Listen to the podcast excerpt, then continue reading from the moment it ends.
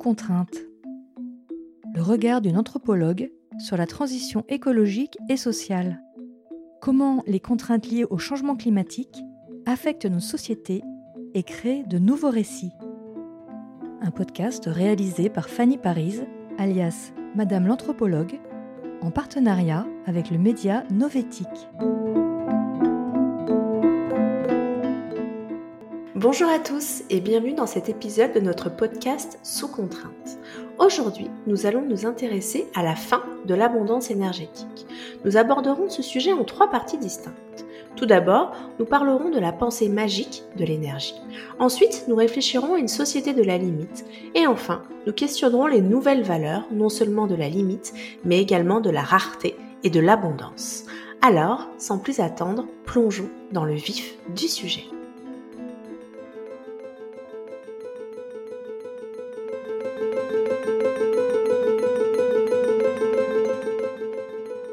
De manière anthropologique, l'énergie telle qu'elle est comprise et utilisée dans les sociétés occidentales thermo-industrielles peut être assimilée à une forme de pensée magique pour plusieurs raisons. Tout d'abord, cette énergie, principalement issue des combustibles fossiles, a longtemps été perçue comme inépuisable, une source intarissable de puissance permettant de soutenir la croissance économique et les avancées technologiques sans fin. Cette croyance collective repose sur une sorte de déni de la réalité physique. On a les combustibles fossiles qui sont en réalité des ressources finies dont l'exploitation a de profonds impacts environnementaux et sociaux. Deuxièmement, la manière dont cette énergie est utilisée est souvent déconnectée de sa source. Nous appuyons sur un interrupteur et la lumière s'allume. Nous tournons la clé et la voiture démarre. Les processus complexes, polluants et énergivores qui permettent ces actions quotidiennes sont généralement invisibles pour nous, créant une illusion de facilité et d'abondance qui masque les coûts réels de ces actes.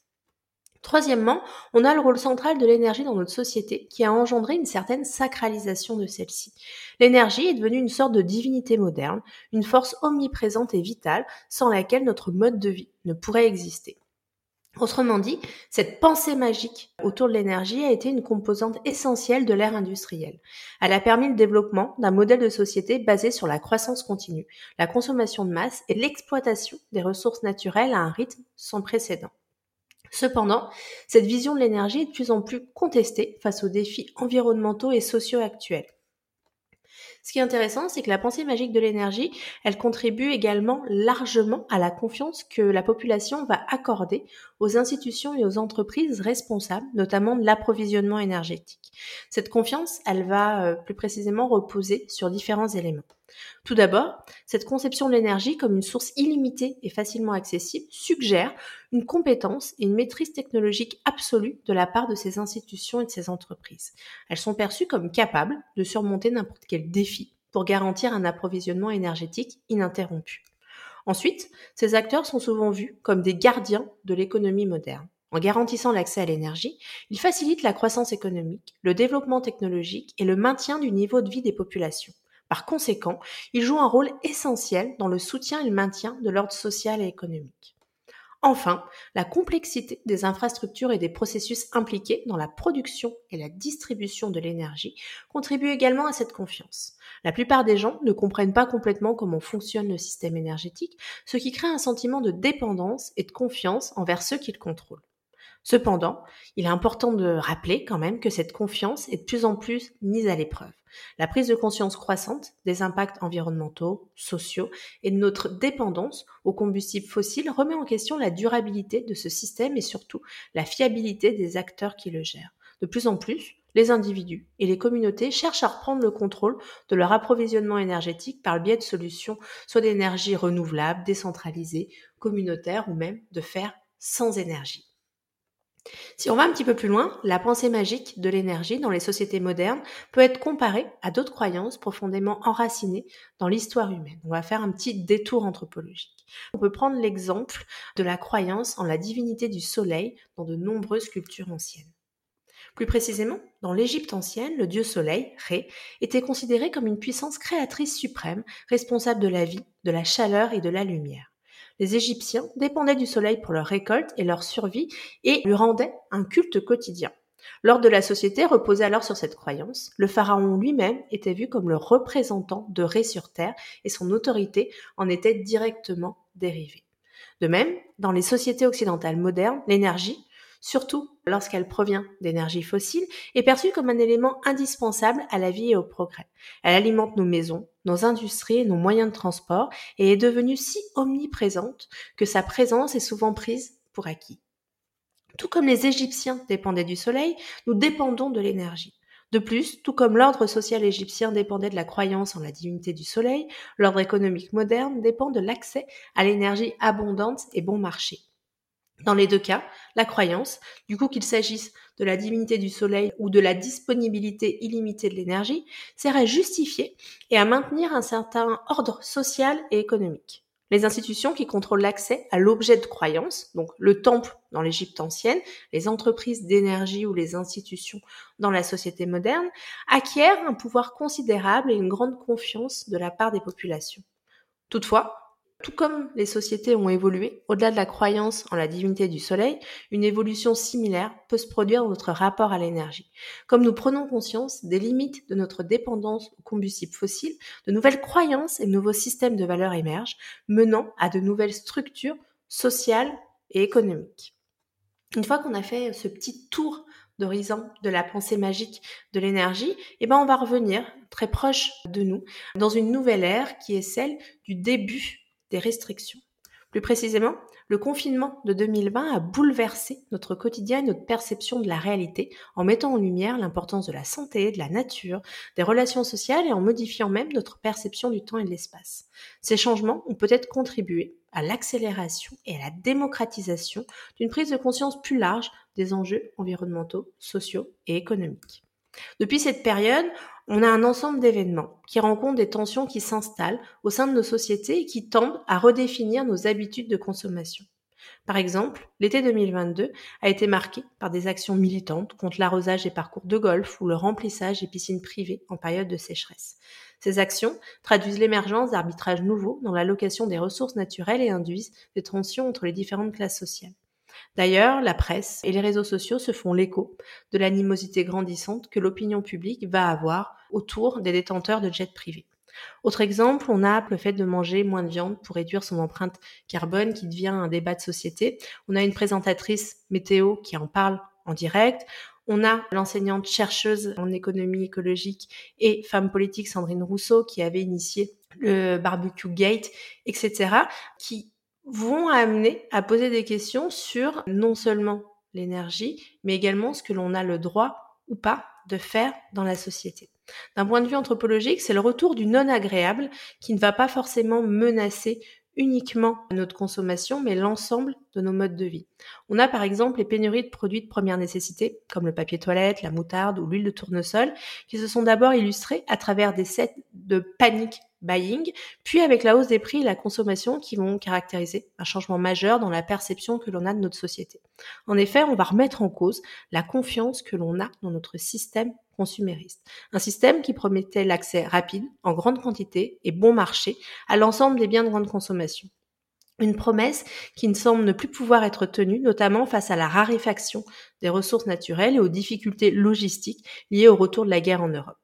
L'Ukraine est l'un des plus grands producteurs de blé au monde. La France est l'un des principaux importateurs de blé en Europe et dépend donc de l'approvisionnement en blé provenant de l'étranger. On a également le rationnement qui va faire sa grande réapparition et qui va interroger notamment la pertinence de l'instauration de tickets ou de permis de carbone dans la continuité du fonctionnement du marché du carbone. Les permis carbone, on en avait déjà un petit peu parlé dans un épisode précédent, viseraient à limiter l'impact environnemental des individus en régulant leur consommation de carbone.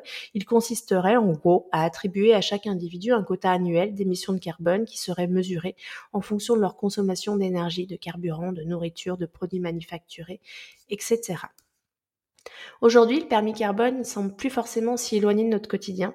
En avril 2023, par exemple, on a plusieurs textes clés du Green Deal qui ont été publiés et qui vont se concentrer sur la réforme justement du marché carbone communautaire. Du coup, tout ce que je suis en train de vous raconter, qu'est-ce que ça veut vraiment dire? Si on fait un petit pas de côté, on se rend compte que l'industrialisation de nos sociétés occidentales a permis à la fois la mise en place d'un système logistique performant comme l'extraction de matières premières, le transport de marchandises, etc., et d'avoir ce que l'on appelle une force humaine déléguée. Le terme de force humaine déléguée est utilisé pour décrire la manière dont les êtres humains ont externalisé leur force physique en utilisant des machines et des technologies pour accomplir des tâches autrefois accomplies par la force physique humaine. Ce terme a été popularisé par l'ingénieur et économiste français Jules Dupuis au XIXe siècle, qui a utilisé le concept pour expliquer comment les machines pouvaient remplacer la manœuvre humaine, augmenter la productivité et réduire les coûts de production. Le gain de temps, associé à la délégation de la force humaine, a concouru au développement de la société du loisir. Il s'agit d'une société qui valorise le temps libre et les activités récréatives en plus du temps productif. Le développement des loisirs va de pair avec un accroissement du niveau de vie et de confort d'une grande partie de la population et notamment des classes moyennes occidentales. Depuis le début de la révolution industrielle, on peut dire que chaque innovation a amené une simplification des usages de la vie quotidienne pour ceux qui ont accès aux biens et aux services proposés au sein d'un modèle de société thermo-industrielle et donc qui repose sur la pensée magique de l'énergie. Avec la transition socio-écologique, ce principe semble menacé. La diminution de l'utilisation des énergies fossiles et donc potentiellement de la productivité engendrerait une augmentation de la charge mentale et physique de chacun et donc une baisse de son niveau de confort.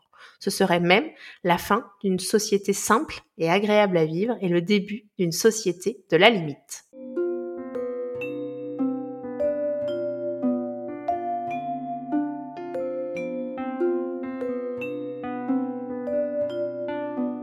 D'un point de vue anthropologique, la question qui se pose alors est la suivante. Comment imaginer un monde qui n'est plus hors sol, mais qui prend la juste mesure de l'empreinte anthropologique de l'énergie sur les autres et sur l'environnement? La première chose à faire est sans doute de se demander à quoi pourrait ressembler une culture occidentale de la limite. Cette culture remet en question notre rapport à l'abondance, pas seulement d'énergie, mais aussi de consommation. Comme l'anthropologue Marshall Salins a montré, la notion de limite varie culturellement. Certains peuples traditionnels n'ont pas le même sentiment de rareté, satisfaisant leurs besoins avec les ressources disponibles et valorisant d'autres types de richesses comme les relations sociales et la spiritualité. En réfléchissant à cette culture limitée, nous repensons les frontières de la croissance économique et l'impact environnemental et social de nos consommations. En parallèle, diverses initiatives cherchent à réimaginer nos modes de vie. Les villes en transition, par exemple fondées par Rob Hopkins, visent à développer des communautés résilientes en réponse aux défis écologiques. Des cultures comme les Inuits et les aborigènes d'Australie mettent en avant la sobriété et le respect de la nature pour survivre dans des environnements qui euh, vont avoir des ressources beaucoup plus limitées. Cependant, cette idée de limite socio-écologique peut être perçue comme une baisse forcée de notre niveau de vie, alignée avec les théories de la décroissance. Mais comme Salins et d'autres anthropologues comme Graeber par exemple le montrent, la rareté est plus une construction sociale qu'une réalité intrinsèque aux ressources. Les sociétés traditionnelles ont une économie de subsistance égalitaire sans accumulation excessive. Si on regarde notre société occidentale, on voit la valorisation du visible, c'est-à-dire la consommation des marchandises, et l'invisibilisation de l'usage et des conditions de production de ces biens. Repenser cette dichotomie pourrait aider à déconstruire notre conception de la rareté et de la limite. Le défi énergétique est grand, on ne va pas se le cacher. Nous devons à la fois trouver des moyens de produire de l'énergie propre et réduire notre dépendance aux énergies fossiles. Cela implique de repenser nos habitudes de consommation, nos technologies et nos infrastructures. Pour protéger l'environnement tout en préservant nos modes de vie, on doit donc considérer le coût socio-énergétique de chaque individu, y compris la consommation d'énergie directe et les coûts liés à la production et au transport des biens et services consommés. Ce coût est lié à la position géographique et sociale de l'individu. Alors, pour évaluer la durabilité du mode de vie d'un individu, nous devons examiner ce qu'il subit et ce qu'il inflige, que ce soit consciemment ou inconsciemment. Cela nous permet de comprendre sa part de responsabilité, entre guillemets, et d'identifier les mesures à prendre face à l'urgence climatique. En fin de compte, nous devons chercher des moyens de réaliser une révolution anthropologique équitable pour tous, et notamment quelle que soit sa classe géosociale. Alors voilà, si on va un peu plus loin, quand on parle de la culture occidentale, on oublie souvent le poids de l'histoire derrière nos habitudes de consommation. Et ça permet d'avoir aussi un éclairage nouveau, à la fois sur le modèle de fonctionnement de nos sociétés, mais également tout ce que cela va engendrer comme répercussion si on souhaite euh, ne plus être dans une pensée magique de l'énergie. Euh, plus précisément, l'exploitation des travailleurs, qui s'apparente euh, à de l'esclavage moderne, a été la base de beaucoup de révolutions énergétiques. Si on regarde en arrière, par exemple à la révolution industrielle, on constate que l'énergie, comme le charbon, a été extraite grâce à l'exploitation de milliers de personnes. C'est grâce à ce travail, souvent dans des conditions inhumaines, que notre monde moderne, comme euh, on aime l'appeler, s'est développé. Mais au fil du temps, avec l'apparition des machines, on a pu déléguer une grande partie du travail humain à la technologie. Cela a été un facteur clé dans l'évolution de nos sociétés et a rendu l'esclavage moins nécessaire économiquement. Du coup, les esclavagistes ont perdu leur influence et l'abolition de l'esclavage a été rendue possible. Aujourd'hui, notre société repose sur un modèle de consommation où tout semble facile et accessible. Mais en réalité, c'est parce qu'on a pu déléguer beaucoup de notre travail à des machines qui fonctionnent grâce à l'énergie fossile. Cependant, avec la crise écologique, on se rend compte qu'on ne pourra pas continuer comme ça indéfiniment. On doit trouver des moyens de produire l'énergie plus propre ou d'en consommer moins. Alors, voilà le défi. On doit faire une transition énergétique, c'est-à-dire remplacer nos sources d'énergie polluantes par des sources plus propres. Mais ça pose des questions difficiles. Par exemple, si on manque de matières premières pour produire de l'énergie, comment on va faire pour maintenir nos modes de vie actuels? Et si on ne peut plus déléguer notre travail à des machines, est-ce qu'on devra travailler plus dur nous-mêmes? C'est une vraie question d'équilibre. D'un côté, on a envie de préserver notre confort de vie, mais de l'autre, on sait qu'on doit changer nos habitudes pour protéger notre planète. Une des solutions, ça peut être de renoncer à certains biens ou services qui ont un gros impact environnemental. C'est un peu comme une révolution personnelle, une façon de se défier euh, des normes de notre société de consommation. Finalement, c'est une question de choix. Qu'est-ce qu'on est prêt à sacrifier pour un avenir plus durable? Et si on va encore un petit peu plus loin et qu'on a une grille de lecture en termes de classe sociale, ce qui est intéressant, c'est que plus une personne a un coût socio-énergétique important, plus euh, il va avoir un mode de vie occidental et il va faire partie, en gros, des classes supérieures, plus il va devoir faire face à des renoncements par rapport justement au fait de déléguer à des humains ou à des machines un certain nombre de tâches au quotidien. Donc ce qui veut dire, c'est que plus on a un mode de vie occidental et plus actuellement on est préservé dans la société, plus les changements à venir risquent d'être compliqués pour cette frange de la population. Sous contrainte. Le regard d'une anthropologue sur la transition écologique et sociale. Un podcast réalisé par Fanny Paris, alias Madame l'anthropologue, en partenariat avec le média Novetic. Intéressons-nous à présent aux nouvelles valeurs d'une société sans énergie magique. Tout d'abord, la notion de limite, dans le contexte de la transition socio-écologique, doit être perçue comme un moyen de favoriser un équilibre entre les besoins humains et les capacités de la planète. En repensant la limite comme une opportunité plutôt qu'une contrainte, on peut créer un environnement où la durabilité et la solidarité sont au cœur des pratiques sociales et économiques. Un exemple concret de cette approche est le concept de décroissance qui met en avant l'idée qu'une croissance économique infinie n'est pas viable à long terme et qu'il est nécessaire de développer des alternatives pour maintenir une qualité de vie élevée tout en réduisant notre impact sur l'environnement. La décroissance vise à redéfinir les notions de bien-être, de prospérité en se concentrant sur des indicateurs autres que le PIB, tels que l'équité sociale, la satisfaction des besoins fondamentaux, la santé, l'éducation ou encore la préservation de la biodiversité. Un autre exemple est le concept de résilience écologique qui met l'accent, lui, sur la capacité des écosystèmes et des sociétés à faire face aux perturbations et à se rétablir après des chocs.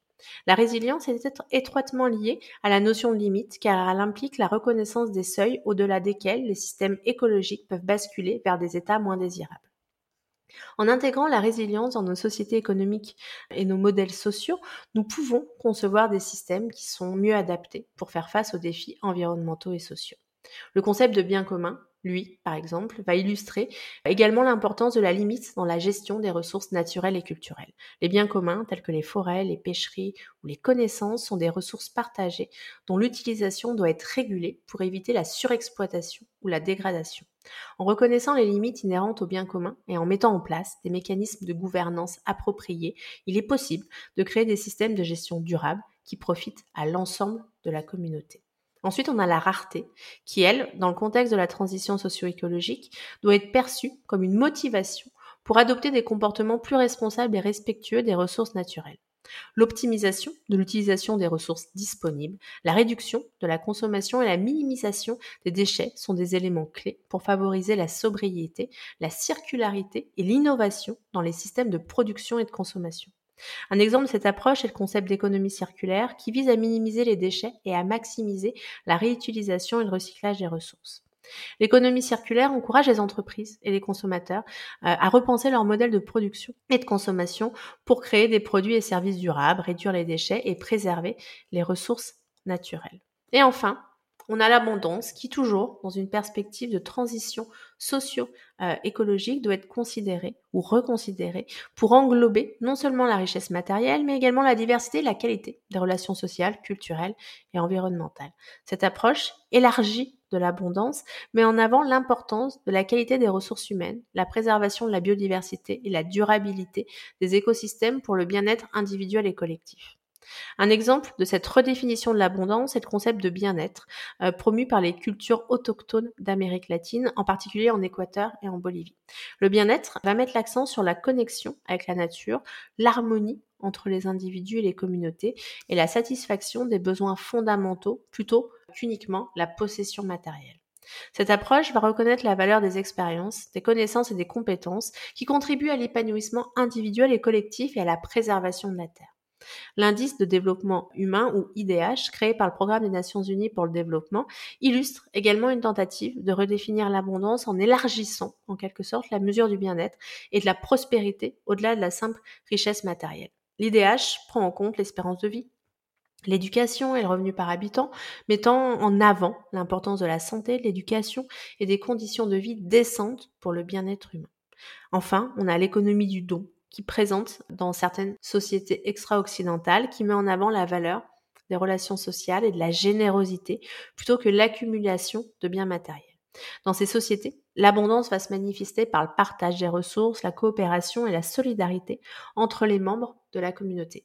Et de manière plus générale, je vous invite à vous rapprocher des travaux de l'anthropologue américain David Graeber que j'ai déjà cité dans cet épisode, qui lui va développer une nouvelle théorie de la valeur et qui s'inscrit dans la continuité des éléments que je viens de vous partager.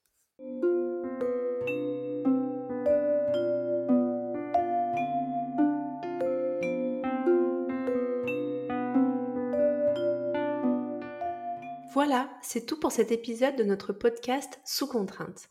Nous sommes intéressés à la fin de l'abondance énergétique par le prisme de la pensée magique de l'énergie. Un retour à la réalité qui nous contraint, mais pour la bonne cause, à renouer avec le réel et à redéfinir un ensemble de valeurs qui rendront possible la vie en société. Nous espérons que cette réflexion vous a donné matière à penser et à agir pour un avenir sous contrainte, mais plus durable et équitable. Merci de nous avoir écoutés et à bientôt pour un nouvel épisode. C'était Sous contrainte, le regard d'une anthropologue sur la transition écologique et sociale. Un podcast réalisé par Fanny Paris, alias Madame l'anthropologue, en partenariat avec le média Novétique. Si vous avez aimé cet épisode, n'hésitez pas à le partager et à laisser un avis sur votre plateforme de podcast préférée. À bientôt!